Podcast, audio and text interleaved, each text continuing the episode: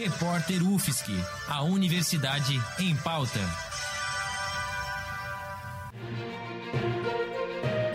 Cobertura especial Covid-19. A queda do turismo mundial em meio à maior crise dos últimos tempos. Começa agora um giro com as principais notícias internacionais sobre o coronavírus. Turismo internacional pode ter queda de 80% em 2020 por conta do coronavírus. De acordo com os dados da Organização Mundial do Turismo, nos três primeiros meses do ano já havia ocorrido uma queda de 22%. Em março, a queda do número de turistas foi de 57%, sendo a Ásia e a Europa as regiões mais afetadas. Até o fim do ano, a queda pode ser de 60% a 80% no mundo todo esse número depende de quando os países irão abrir as suas fronteiras. Ainda de acordo com a organização, são milhões de empregos em risco em um dos setores mais importantes de muitas economias ao redor do mundo. Outro setor em queda durante a pandemia é o setor automotivo.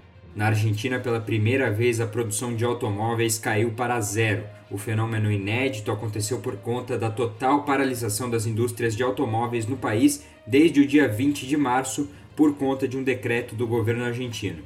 Em abril de 2019, o país havia fabricado mais de 30 mil unidades. Os sistemas de saúde do mundo todo estão sendo duramente afetados pela pandemia, mas entre os países africanos a situação parece ser ainda mais grave. Segundo o relatório da Reuters, os países africanos estão enfrentando a pandemia com menos de um leito de UTI com ventilação para cada 100 mil habitantes. Na melhor das previsões, seria necessário 10 vezes mais leitos para conter o pico da doença. A pesquisa foi feita em 48 países do continente africano, que tem ao todo 51 mil casos de coronavírus e é apontado pela Organização Mundial da Saúde como um dos possíveis novos epicentros da pandemia. Na Europa, a Alemanha se aproxima cada vez mais do novo normal, ampliando a sua abertura. Agora todo o comércio e as escolas têm autorização para voltar a funcionar. A chanceler Angela Merkel também autorizou a volta do futebol, que acontece no dia 16 deste mês, com todos os jogadores da principal liga alemã testados. O país tem 167 mil casos e 6.990 mortes até o momento.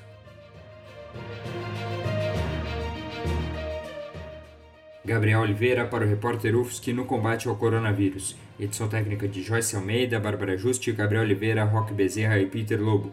Produtor-chefe Lucas Ortiz, editora-chefe Pamela Andressa, orientação da professora Valciso Culoto.